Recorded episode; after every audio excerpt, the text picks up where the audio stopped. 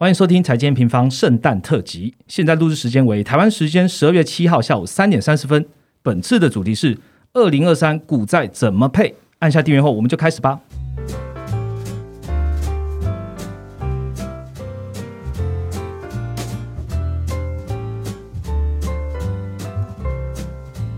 Hello，大家好，我是财经元方的 Roger。大家听到这个节目的时候呢，刚好是圣诞节这一天了，所以 N 平方呢要这边祝大家圣诞节快乐啊！行宪纪念日快乐啊！岁末年终呢，除了好好检视就是今年的这个手中的配置之外，其实更重要的事情就是好好研究了。研究什么呢？研究明年应该如何来调整，把今年失去的拿回来啊？也不一定啊，就是应该说把检讨完今年，关注明年的这个资产配置的策略哦。那 N 平方其实我们在呃研究员这边已经透过文章啊、月报啊、影音的方式来提供给大家 House View 了。今天这一集很特别，我们让外部的洞见来发力一下好了。首先呢，我们先欢迎野村投信投资策略部副总经理楼克旺 Chris 来跟我们一起录哦。Hello，各位 N 平方的听众朋友们，大家好，我是野村投信投资策略部的副总 Chris。OK，好，接着呢，我们还有很久没有在 N 平方频道听到他美丽声音的 JC 财经观点的 Jenny。Hello，大家好，我是 Jenny。好，这个 Jenny 已经大家都已经很认识他了哦。那 Chris 今天是第一次来 N 平方，对，第一次，是不是也跟听众朋友介绍一下自己呢？哦，好，没有问题。其实我在这行时间蛮久的哦，应该二十年以上了。嗯，因为我入行的那年我印象非常深刻，一九九七年，那是亚洲金融风暴的时候。嗯，当时觉得走财经这条路是不是对的？怎么这么惨？哈，公司一直在裁员。现在发觉是对的。哦，那其实，在一九九七年到现在，其实经历过了无数次的哦市场的动荡，是经过三次主要的这个经济的衰退，其实对我们这一行业有非常非常重要的一个一个帮助哈。嗯，那其实我的工作在野村基本上是一个 top down 的哦，总体经济开始，然后做投资的策略规划哦，所谓的规划师。嗯。那 top down 的话，其实经历过过去三次很大的经济循环，对我自己本身在判断经济循环周期以及转折的这个部分，其实非常非常的重要啊！我想心脏也就是因此而练的比较大颗。哦，那今年其实我们又碰到，哦，印象中也是很深刻，基本上是第四次让我印象非常深刻的一个一个典型的熊市哦。那明年。明天究竟有没有机会哦？其实待会我相信，我跟 Roger 还有 Jenny 会有一些很精彩的一些对谈。OK，好，谢谢 Chris 哦。其实今天的 p a r k 的内容刚刚已经 Chris 已经透露帮我们透露一些了，内容非常精彩了。我们还是用 Top Down 的方式来看哦，从总经的环境啊，谈论就是机会跟风险，再来看到产业还有股债的投资策略哦。那我们就开始今天的主题吧。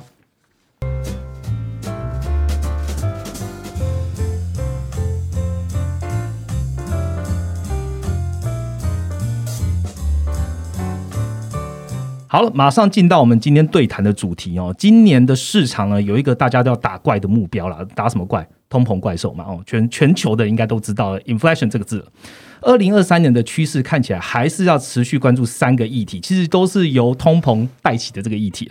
通膨是不是见顶了？那升息是否真的已经到了高点了？这大家已经预期到了吗？经济的景气是否已经筑底了？我们先请 Chris 来跟我们分享一下您的观察吧。好，我想。这点是大家都非常非常关注的焦点哦。今年大家在打通膨怪兽，对，我想我后面就针对野村我们对通膨、对联准会的升息路径哦，以及对美国经济在明年的一个规划哦，做一个分享哦。我想我可能顺序先容我倒置一下，我先从景气讲起。OK，最近的盘势其实大家会担心美国的这个经济会不会是软着陆或硬着陆哈？其实。在野生我们的经济模型，我们最新的一个估计是，其实明年一整年美国的经济成长应该是会有一个落地的一个态势哦。但是呢，它不至于会走到硬着陆哦。虽然不至于硬着陆，但是它过程中也不会轻松。我想是一个也没有非常软的一个软着陆哦。哦，其实因为联准会我们知道它的这个利率政策哦是非常非常硬的。那从这个我们接下来看到的十二月。FOMC 会议其实已经几乎就是把非方会带到所谓的限制性的水准了。这个限制性水准，它限制了通膨的扩增，它也限制了经济的成长。那在大家知道，其实货币政策会有一个滞后的效应。是我们认为一整年，二零二三年一整年，这个滞后效应会陆续的发酵。所以说，在这个情况之下，美国经济它势必要去减速。嗯，那什么时候才会有转机？我想，其实我们给一个非常明确的一个答案，就是当。Fed 开始降息，开始把它的利率从限制性的水准开始往下拉到接近中性利率的时候，那个时候美国经济才比较有喘息的空间。是，换句话说，就我们的模型来看，其实美国经济要起色最快要到二零二四年哈。不过二零二四年其实这个往上翻转的力道就会比较大，它会慢慢的往一点五 percent。如果说我们用美国 GDP 的一个年化的一个增幅来看的话，一点五 percent 的方向是有潜力去往。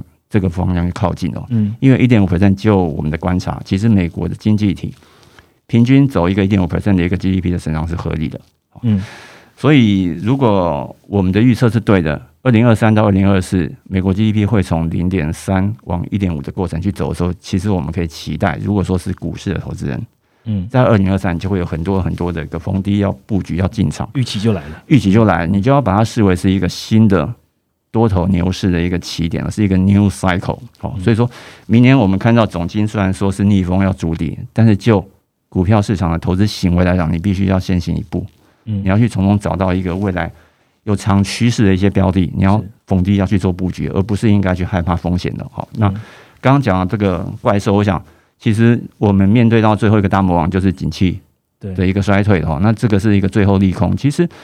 从过去历史上来看，熊市转牛市的过程中，最后那个低点，真正那个反转低点，它就是一个最后最大的一个利空打出来的。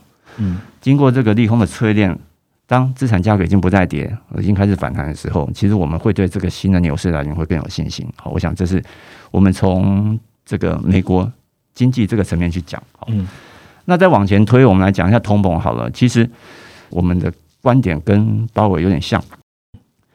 那鲍尔他其实他在十一月三十号，他其实展露了更大的信心哦。他说美国是非常非常有可能实现软着陆的。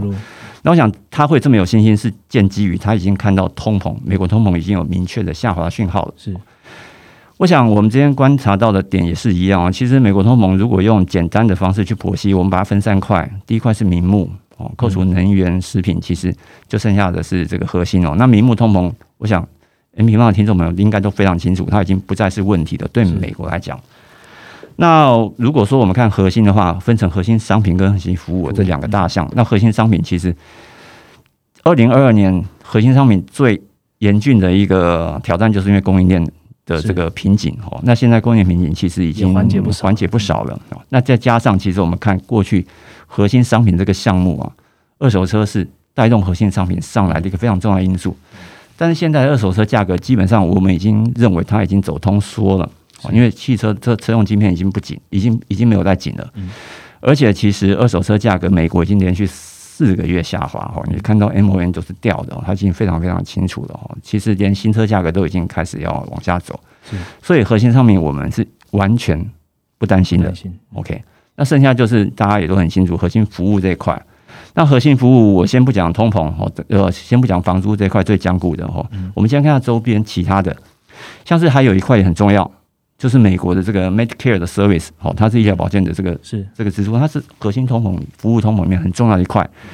那美国有看到这个问题，所以说我们看到今年的通膨削减法，它有把美国这个平价的医疗保险的补贴往它往往后延了，延长到二零二五年。其实这对于美国的 Medicare 的 service，它下压下来有一个很大的帮助，是，所以这块不是问题。那剩下我们看到的，像是呃，有一些是跟这个机票哈修旅相关，就是 reopen 相关这些核心服务哦。其实现在也看到比较 mix 的一个态势哦，因为我们看到机票已经不再像过去那样的飙涨，飙升，嗯。然后像是酒店修旅，其实它或许还有一点点增幅，但是整个这样子，overall 看起来，其实这块已经没有太大的一个成长动力哈。是，所以最后就放到房租这块。那房租的话，鲍尔其实也跟大家讲的很清楚，十一月三号其实他直接就讲房屋这块，他也看到，他看到，而且他看到明显的下降的讯号，而且是从房市开始。那房市是领先房租的，平均大概领先三到五个季度哈。所以说。鲍尔是跟大家拍胸脯的哦，他可能没拍胸脯，但是从他的话语中，言语坚定的，言语是很坚定的。他说，二零二三年大家会看到这个租金这块会下来。嗯，所以在这个假设前提之下，我们对美国通膨的减速是非常有信心的，而且我们会做一个比喻哦。如果说美国的 CPI 今年六月高点是九点一 percent，对我认为它在明年的上半年，它往五 percent 走的速度会很快。嗯，那只是。五 percent 要掉到两 percent 的一个目标，就会花比较多的时间。是，不过对投资来讲，九趴到五趴是一个很有感觉的一个过程哦。嗯如果你在看美国通膨，然后有观察 A 平方的这个报告，也会知道，哎，其实通膨很大的要素，除了刚刚 Chris 讲的之外，还有一部分就是机器。OK，所以通膨为什么刚刚说，哎，如果你从九趴到五趴看起来是蛮有效果，但你说要回到两趴，哎，看起来还有蛮长的一段路要走。不过怎么样，它的利率呢？现在看起来大家都见得到，可能最高。四点七五到五 percent，现在目前几率最高的哦，在利率高无可高的这样的一个呃，应该说看得到未来可能终端在哪里的情况下，市场开始关注一些美债的投资。大家怎么样都知道，二零二二年股债双杀，这其实很难很难得的。那现在利率高无可高的情况下，开始市场就来关注美债了。美债现在价格真的蛮吸引人的哈。那我想问 Jenny，有建议在二零二三年你要开始提高这个股债配比中的债吗？那应该要怎么样的配比会比较好呢？好，因为这个问题其实最近有超多的读者都来问我说，我现在如果想要投资美债啊，我到底应该投资公债还是公司债啊这类的问题。那我就以我自己投资的策略，或者是我现在有拥有的一些资产标的来跟大家做一个分享。我觉得现阶段真的是跟过去长时间有很大的一个不一样的原因，是因为过去大家都知道嘛，就是股债大多头的一个时间点。但是到二二二零二二年呢，其实股票跟债券都面临着非常大的一个修正。通常呢，任何的资产只要它在面临到巨大修正的时候，其实就是提供给投资者捡便宜的一个机会。嗯，那在捡便宜的同时呢，你当然也要去衡量这些资产。它到底是不是真的有内在价值？有价值的资产，我们可以以低于价值的价格去买进的话，这样子我们未来才有潜在获利的一个机会。那以股票来说呢？我觉得股票不用讲，因为我觉得现在呢，就是在一个生产力循环的一个重新开始的一个轨道上面。未来有很多的产业趋势呢，都是有很大的发展空间。不管今天是在电商啊、半导体啊、车用啊这些领域上面，我觉得都有很大的一个。呃，发展空间跟很多领导型的公司可以让我们去选。那如果今天是在债券的一个部分呢？其实现在有很多的公司，它发的债券，它是一个好公司，它是一个投资等级的一个公司债。可是呢，它给的值利率可以到五到六个 percent。我觉得这个也是一个很好的投资机会，尤其是大家不知道未来到底经济会不会衰退，未来联准会到底还会不会升息，这个都是未知数嘛。当市场有很高的不确定性的时候，其实投资人要做的一件事情是，你要去衡量有哪一些是比较有可确认性的，或者是可持续性的。这个如果你买下去的时候呢，其实为你未来带来持续的现金流，我觉得这就是一个还蛮好的一个标的。那我自己也有买一些，譬如说像金融啊，或者是一些电子，我要怎么样去选？择说这一家公司，我要去买它的债券，还是要去买它的股票？其实我会用这样子来分。如果今天这家公司，它在产业里面呢，它是具有领导地位的，它的营收非常稳定，它的获利、它的现金流也都非常稳定的时候。那我就会选择它的债券。可是，如果今天呢，这一个公司它未来呢是有很大的一个潜在的爆发性，或者是它未来的呃潜在市场规模是非常大的，那在这个时间点呢，我就会去买公司的股票，因为呢，这样子去平衡下来呢，我觉得在未来其实对我的投资组合的净值稳定性其实也是有帮助的。OK，所以其实刚刚你在聊的时候有聊到说，哎，基本上你要买好的债券，基本上也要看它本质是不是好的股票。那只是说，在不同的环境下，你认为它的成长你爆发多一点，那你就可以投资股票多一点。但如果你想要认认为是比较长期的看延续性的话，你也可以去投资这一个好的公司的一个债券，这是可以做的事情。OK，那其实 M 刚在讲的这个债券的价格，主要就是受两个。这个因素影响嘛，哈，一个就是利率，大家知道利率跟债券本来就是跷跷板。那另外一个当然就是 Jenny 刚刚提到的，就是有可能企业遇到一些风险，就是信用风险。那当然市场维利率增加的话，你当然也不利这个债券的发展哦。那 N 平方的的趋势现在看起来，其实经经济现在是步入了一个趋缓的象限，甚至有可能在衰退啊，这之间游移哦。比较好的投资标的是公司债跟头等债。那我想反过来问 Chris，你也是这样子看的吗？好，我想我的观点也是一样哦。那我们哈，今年都历经一个非常非常特别的一年。嗯，怎么特别呢？我们从来没有看过联准会用这么快的的速度在升息，这么用力，这么用力。今年三月到现在，你看到已经从零 percent 对，已经到这么高的一个水准了。那再跟大家讲一个统计数据，这个统计数据是统计过去一百五十年。嗯，我们今年创下一个过去一百五十年未曾看过的情况。就是过去一百五十年来，S M P 五百跟美国政府公债从来没有在同一个年份跌幅超过十 percent，这是唯一一次，这次是唯一一次，而且这次的跌幅远超过十 percent。OK OK，如果今天就是今年的最后一天的话，其实呃，美国政府公债基本上应该是有碰到跌幅超过两成哦。那现在最近可能稍微涨上来一点点哦，大概是七十八 percent 一个负报酬，其实非常非常罕见哦。嗯，那就是因为今年我没有看过联准会这么疯狂的一个升息。嗯，那也不能怪联准会哦，因为很多 很多市场人士、很多投资人都说，就是鲍尔去年看错。通膨嘛，暂时性嘛，认为是暂时性哦。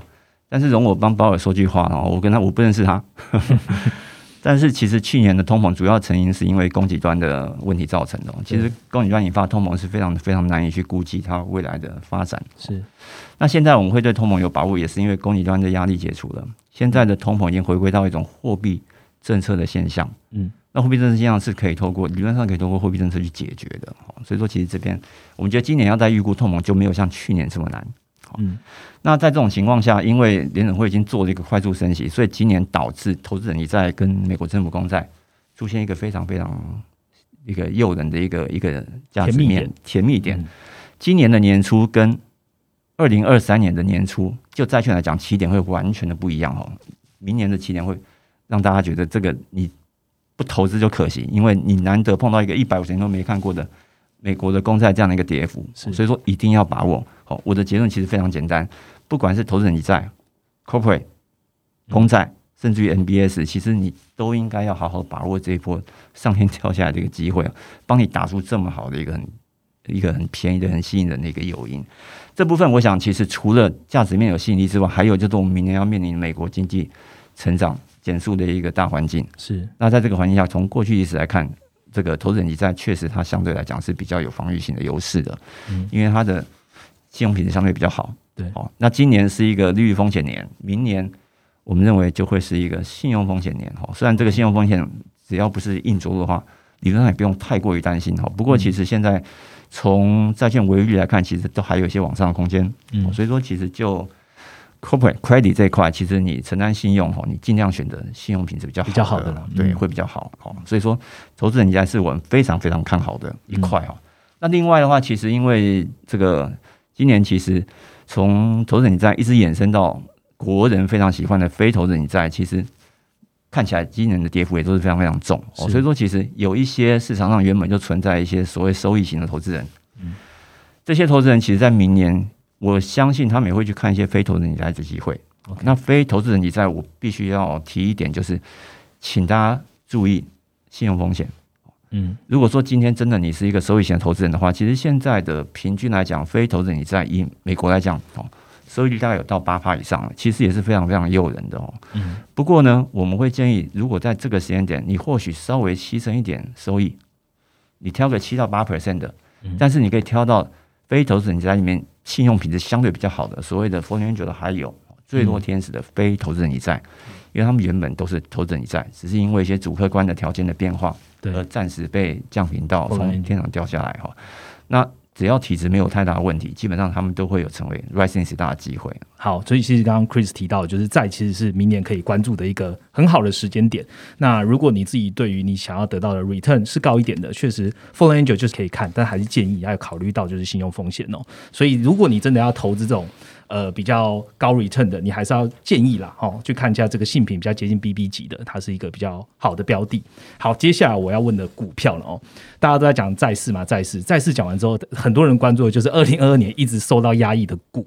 那我就想要问 Jenny 啊，就是二零二三年啊，如果从你的角度去出发，你会比较关注二零二三哪一些类别的股票？你有特别要提哪一个主题吗？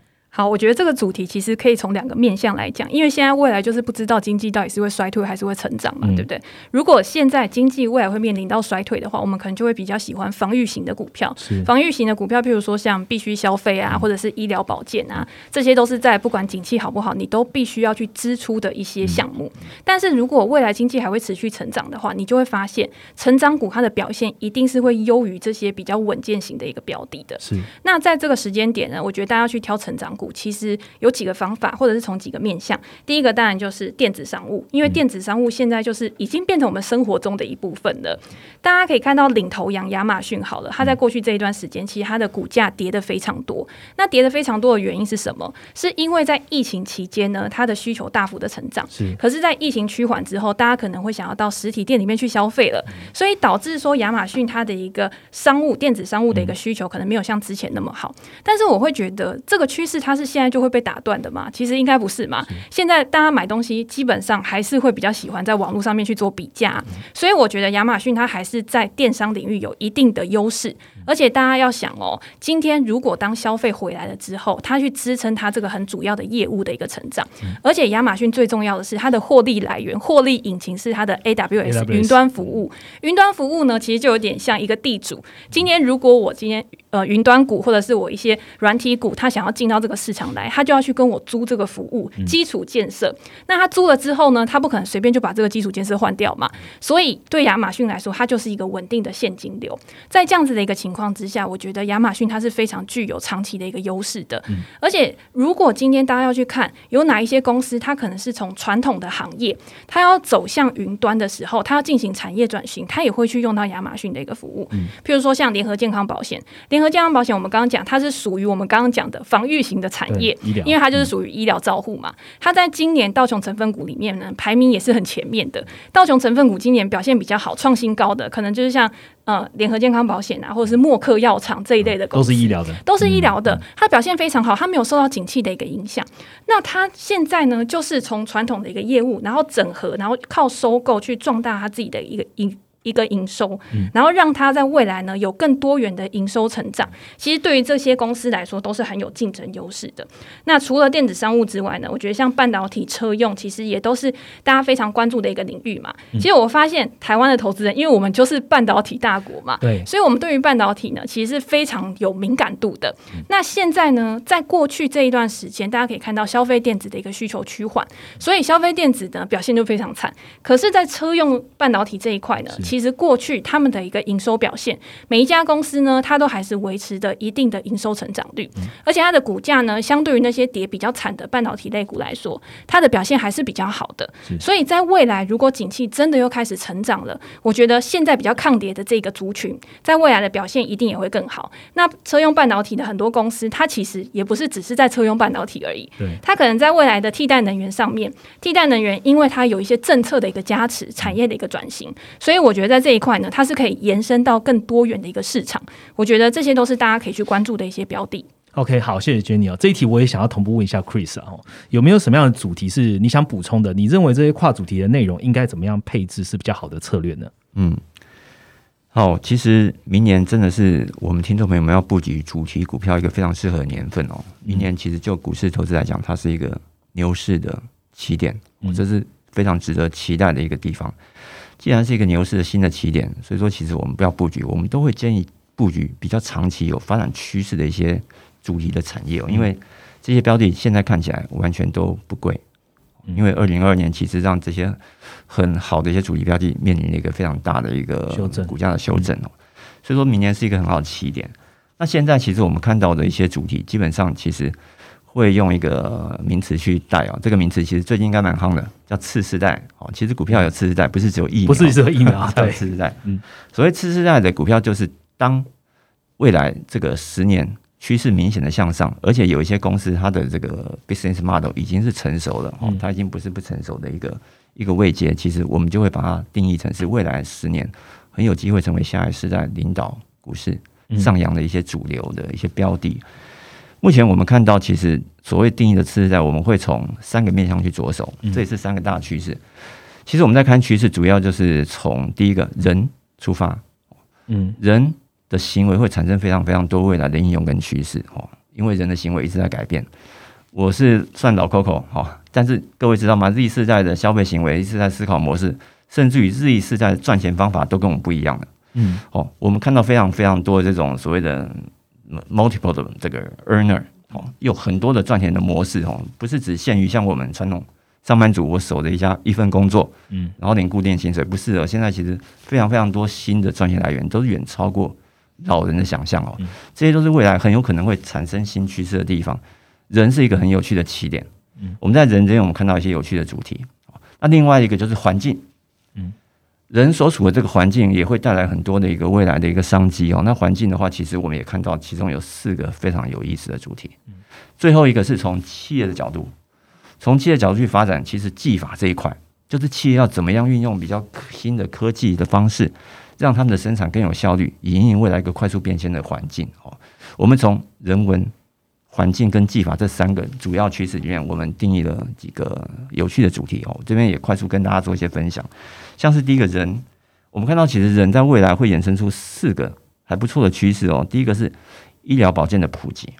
这个医疗保健普及，其实我们看到在成熟市场，其实成熟市场包括台湾哦，然我的心中它已经是成熟市场了。其实我们都面临到一个人口老年化的一个问题哦。其实人口老年化，它对于人口结构来讲，对于医疗照护这一块是非常有利的，是一个黄金的一个年代，会非常多的商机在里面形成哦。刚刚 Jenny 也有提到一个，就是联合健康保险，它是一家非常值得钦佩的一家美国的很重要医疗保健的巨头。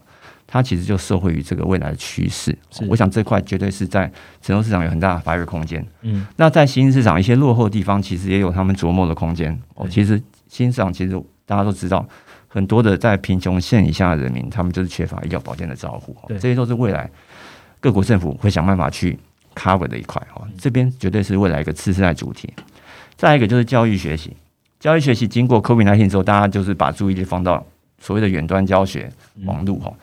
那我们定义的次世代，其实除了远端网络之外，其实它更扩大，就是其实我们也看到新兴市场有一些机会。新兴市场的国家未来会越来越重视他们人民的教育水准，越来越强化他们的教育资源哦，这块是他们急需要提升的一块。很多的欧美的企业已经看到这块商机哦，都有一些计划要去新市场做一些布局。那在本身成熟市场，在欧美也有一些机会，但是欧美机会跟新上不太一样。欧美其实现在面临到的是他们普遍缺乏这种技职工作者。所以说，我们看到在欧洲跟美国，他们未来会针对继职教育会有一些一系列的一些新的一些发展。是，我相信相关的一些业者，其实我们都是非常看好他们未来的前景。嗯，然后再来的话，虚拟消费这块，其实网络消费平台会越来越普及。嗯，未来其实手机可以办到非常多事，这个绝对是趋势，没有太大问题。最后是普惠金融啊，普惠金融其实很多的商机会在线上发生。我们看到，包括像印度，包括像非洲，已经有很多的银行。哦，愿意做微型的放贷，哦，愿意降低门槛，把这些金融服务下放给一些平常在银行都不会被照顾的一些比较低下的人群哦，这在未来是一个趋势。嗯，那这是人为主去出发的一个方向。另外，在环境也是，环境四个趋势就是气候变迁，气候变迁大家知道未来的趋势，但是我们觉得气候变迁其实可以分成两块啊，第一个是气候变迁的调试。所以气候变调试就是它可能不是在跟你谈绿能，不是在减碳，它是在帮助我们如何在气候变迁的一个大环境下过得更舒服。OK，因为气候变迁是一个不可逆的情况，我们只能去降低，对我们没有办法去扭转这样的趋势。所以说我们会看到很多的商机，包括像是空调的业者，怎么样让这个空调，因为温度越来越高，大家越来越倚重冷气，但这是这是背道而驰的。怎么样让空调系统更 smart、更节能？然后更环保，这其实是一个很大的一个蓝海哈。其实国外有很多的公司已经在这方面是执牛耳了。另外，像是一些绿建筑、很多建材的营造商，他们其实有很高的技术。这些也就是我们认为，其实，在气候变调试这块有机会。另外，在气候变迁的减缓这块有机会。其实减缓就是像是这个所谓的这个净零碳排，因为很多企业都加入目标嘛哈。那这块有商机。其实大家会很清楚，就是这个巴菲特入主西方石油。西方石油未来会转型，然后可能就卖碳权，好，这其实也是相关的一个概念哦。嗯，我们认为这其实也是很有趣的一个营运的一个机会。那另外的话，未来车不用讲了，我们现在大家都在注意这个电动车，嗯，之后我们还是会朝着自驾的方向去前进。我想这是一个长趋势。那在能源转型，有很多的公司他们被迫要去做转型，很多是这种高燃油的这些行业哦。他们未来都会有一个被迫要转型，但是可能会拿到政府补贴的一些机会。我想，这也是我们很看好的。那最后是技法，系列角度，其实我们看到六个主题，这六个主题都很有趣。第一个是机器人自动化，我想工业四点零其实国人应该都不陌生。嗯，但是未来工业四点零它会更进阶，因为现在其实欧美面临到普遍还是面临到劳动力短缺的情况，是尤其这次 COVID nineteen 之后，哦，所以说其实现在我们看到。包括一些这种呃工业自动化的一些相关的标的哦，其实台湾有很多这种公司，都是国在全球直牛尾的一些标的，其实他们都会有很好的一个商机哦。这块会是未来企业要增加他们的生产效率、生产力，非常非常需要去高度投入资本的一块哦。那这块很有机会。另外的话，我们看到像基建。不管是实质的，或者是数位基建，这都是未来趋势。尤其数位基建是让我们更兴奋，因为以台湾的角度，数位基建我们站在一个非常前端的一个位置哦。我想这块我们非常仰赖北美市场，尤其是美国哦。美国的这个基建真的是非常非常的落后，所以这块其实也是一个未来由美国引领的需求趋势，需求是无法想象的哦。这个不是总体经济的因素可以阻挡得了的哦。我想这是政策必须要去扶持他们哦。那另外像是商业智慧，商业智慧这块其实就是。它非常非常多元哦。其实我们看到，今天我是跟大家报告，我是第一次录 Podcast 哦，真的吗？但是其实各位知道吗？Podcast 在美国，它已经是一个非常非常新兴的一个产业了，它未来前景非常的高。对，Podcast 已经是我印象中，我看到 Morgan Stanley 还有出一个未来十大新兴趋势，Podcast 其中一个，而且它的市场渗透率是快速在往上走。嗯。这就是一种新的商业智慧哦，在未来会有很多新的 service 会超乎我们的意料之外。我想这些都是未来次世代需要去抓住的一些机会。那最后 fintech，fintech 其实不是新的概念，但是现在 fintech 跟以前比起来，它实际多了。我已经有很多的这个 workable 的一些营运的模式出来了，有 model 出来了，不像以前只是空谈哦。所以说，其实越来越多的技术概念成熟了。我相信明年会有很多很精彩的主题让我们做选择。好，谢谢 Chris 哦，一次跟我们讲了十四个四世代的主题哦，相信听众朋友听到之后，应该都会觉得，哎，这十四个好来看一下，到底是什么样的的机会哦在里面。那接下来我想要聊一下，就是。这十四个之外，里面其实包含了很多，就是科技巨头啦。好，科技巨头们他们现在干嘛？自从这个十月的 CPI 公布之后，然后数开始开始见高了嘛。那美国的科技股呢，就开始有点回弹，好，就是有回神了。那市场就在判断说，哎，这个这一波杀估值的周期应该是结束了哈。科技股现在迎来一片光明。那不管。呃，二零二三年的这个实际实际的这个总金情势如何？我想先请问一下你，就是你对于科技巨头们二零二三年他们是否会过一个好年呢？你怎么看？好，我可以先讲一下，就是这些科技巨头啊，就算他二零二三年没有过一个好年，他在未来呢，一定也不会太烂。的原因就是因为我觉得这些科技巨头，它除了它本身的赚钱的业务之外，其实他们现在在这种景气比较不好啊、不确定性比较高的情况之下，他们都有很多的资金、很多的现金去配置在一些未来有可能会为他们带来现金流的业务上面。所以我会把这些科技巨头呢，总归在我的投资组合里面，会把它认为成是。稳定成长股，稳健成长股，这些稳健成长股呢，就像我们刚刚讲的，它已经有一个很赚钱的本业了。它把这些本业赚进来的钱呢，除了可以用股息的方式、用回购股票的方式去还给他们的股东之外，另外呢，它可以靠创新，它可以靠收购去巩固它的竞争优势。我们就举 Apple 跟 Microsoft。微软的例子好了，我觉得这两家公司呢算是比较先行者，就是他们在之前已经开始做过转型了嘛。Apple 是从以前的硬体到现在有服务的一个收入去支撑它的一个成长。那微软在之前呢，其实纳德拉上来之后，他也是帮他做了一个云端转型，所以他现在才那么的一个成功嘛。那现在呢，就是像 Google 或者是像 Facebook 这两家公司，它现在是嗯网络广告界的一个巨头，可是呢，它也要找它其他的一些收入来源呐。在现在广告收入可能趋缓，或者是竞争者变多的一个情况之下，Facebook 呢，它把它的重点去放到它的一个元宇宙，所以它把它的名字改成叫 Meta 嘛，就是表示说，哎，我很有决心，我在未来这一块呢，我觉得我是可以在市场上面抢得先机的。只是因为它现在的本业开始去趋缓，可是呢，它这一块又有要很大的资本支出，所以它没有办法去说服它的投资人，没有办法去说服市场说，好，这个东西未来呢，就是可以为我带来很好的一个报酬。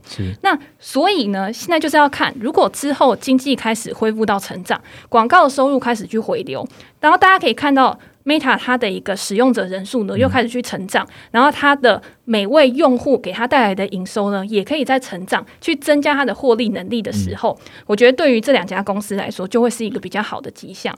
那我想要再讲一下 Netflix 这家公司，大家知道 Netflix。之前就一直很成功吧，因为市场就是非常大，串流媒体之前以前也没有什么竞争啊，只是现在又多了很多的竞争对手，所以呢，他在今年是不是要推出一个广告方案？对，这个广告方案呢，虽然说不肯。不太可能直接的就去对打到可能两大巨头，但是呢，广告商至少多了一个选择嘛，然后也让 Netflix 呢它多了一个营收来源，所以在未来呢财报上面呢，如果这一块市场真的有买单的话，或许呢会为或许呢，会为 Netflix 的股价增添一个催化剂，让它跌那么深的股价呢，可以有一个比较好的一个表现。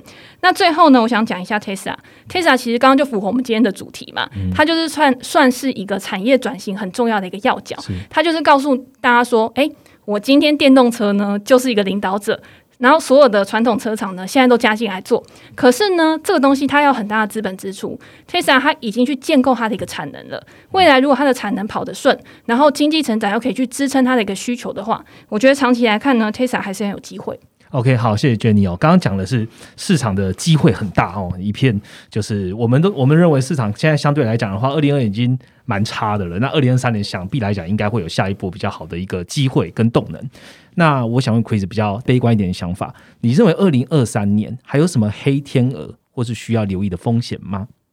好，黑天鹅就是我猜不到的，叫做黑天鹅，因为完全想象不到的。那如果说真的要猜的话，黑天鹅，我们觉得二零二三年很有可能是从地缘政治这部分衍衍生出来啊，包括乌俄战争，因为现在没有看到任何结束的迹象，结束的迹象哈，这是一个我们在担心的。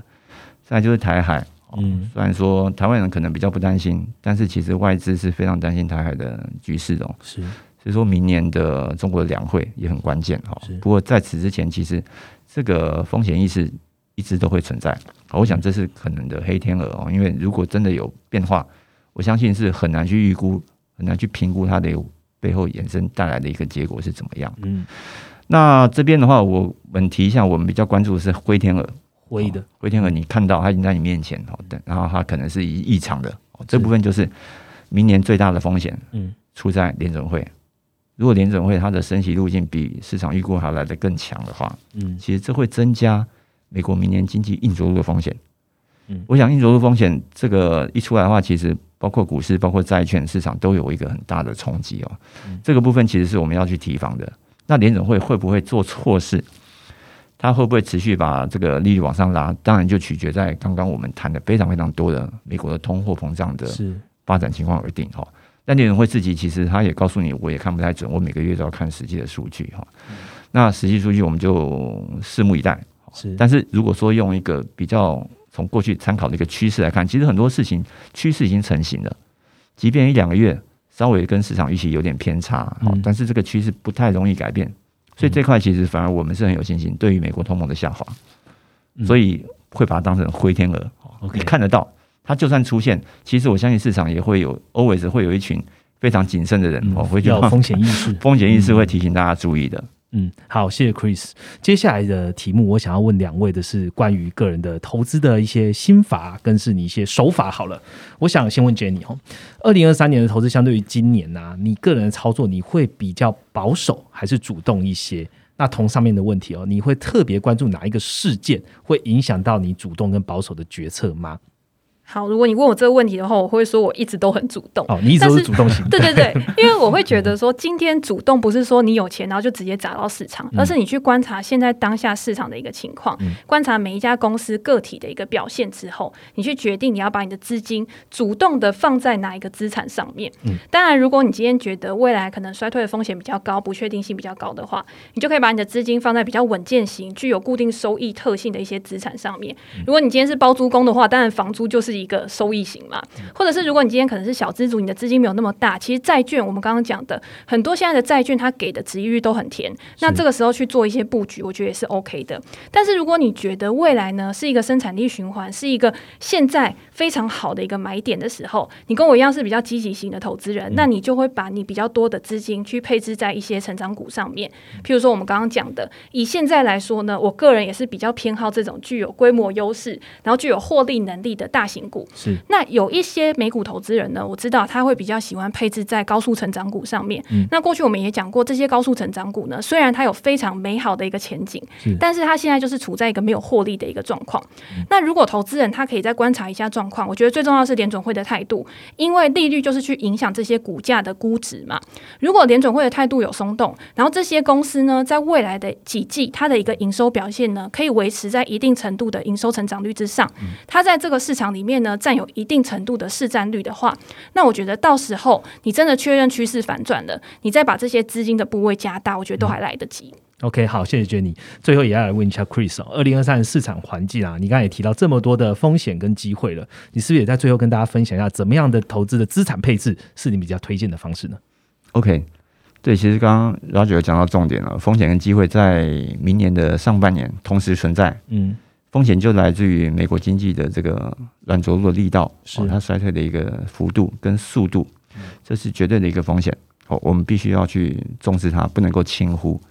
但是我没看到机会，机会就是这个美国通膨明显的下滑，然后联总会升息告一段落。哦，这个货币政策转折，就投资来讲，它是非常非常有意义的一件事情哦。这个会带来很多的机会。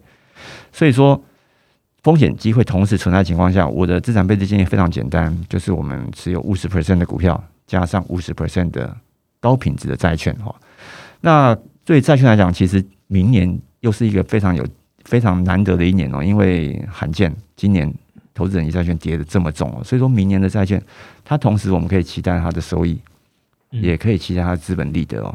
各位如果常常在投资债券的话，你会发现到你要同时抓到这两块，基本上是很难的，蛮难的机会。你通常都是选择其中一个哈，你要收益它涨不动哦，你要它涨它可能亦有不好。但是投资人债券在今年历经了一个 一百五十年来的一个惨况之后。明年同时给你这两个，没有任何的理由不去掌握它。好，这是一个。我们认为五十 percent 的债券部位势必要以高平等的债券来做组合。那你如果希望再多一点点收益的话，没有关系，你可以看非投资人债，但是不要忘记我们 always 要有风险意识。因为我的五十 percent 的债券的配置，我的主要目的还是要降低我投资组的波动嘛，降低我对这个美国经济它的一个软着陆或者是衰退的一个不确定性。哈，所以说其实。非投资你债一样，我们还是有平等比较高的债种可以做选择，就是最弱天使的非投资人债，哦，平均性平都是很接近投资人级两个 B 的，而且随时都有可能回到天堂去，哦，这块是我们重视，也是很推荐给我们的听众朋友们的。那在股票的部分，我们就要稍微把眼光放长远一点，我们要用年度的角度去去定义它。二零二三年是一个多头的起点，嗯，多头起点通常都会有很大的震荡哈，因为老美常常讲。我们要迎接黎明，但黎明前的黑暗是最黑暗的、最黑的、最黑的哦。最黑的那刻来的时候，就帮我们打底。所以说，一定要掌握住最后的利空。嗯，那最后一空，我们要迎接一个新的牛市、新的循环的开始。我们要布局的，绝对是要布局未来一个次世代有趋势，能够得到很多市场资金认同的一些主题的一些股票。所以说，五十 percent 我们就选择长期具有趋势发展潜力的，嗯，有潜力的这些股票来做布局，刚好做一个 balance 的搭配。OK，好，今天非常谢谢两位。我们今天聊了从呃总体的环境来看，看到了通膨，看到了升息，看到联储会可能做的决策。更难能可贵的是，从两位这边听到一些科技产业啊，还有资产配置的一些讲解跟呃自己的一些看法。那如果你想要了解这个更多细节的听众呢，也可以在资讯栏连接点击相关的资讯哦，或者来订阅 Jenny 的 Podcast 频道，JC 的财经观点频道，还有他的这个 Facebook。最后呢，这个再次谢谢大家，也祝大家这个圣诞快乐哦。那喜欢我们的内容呢，欢迎下方给我们这个留言，然后给我们五颗星的评价。那我们下次可以做得更好。那我们就二零二三年见喽，拜拜。拜拜，拜拜。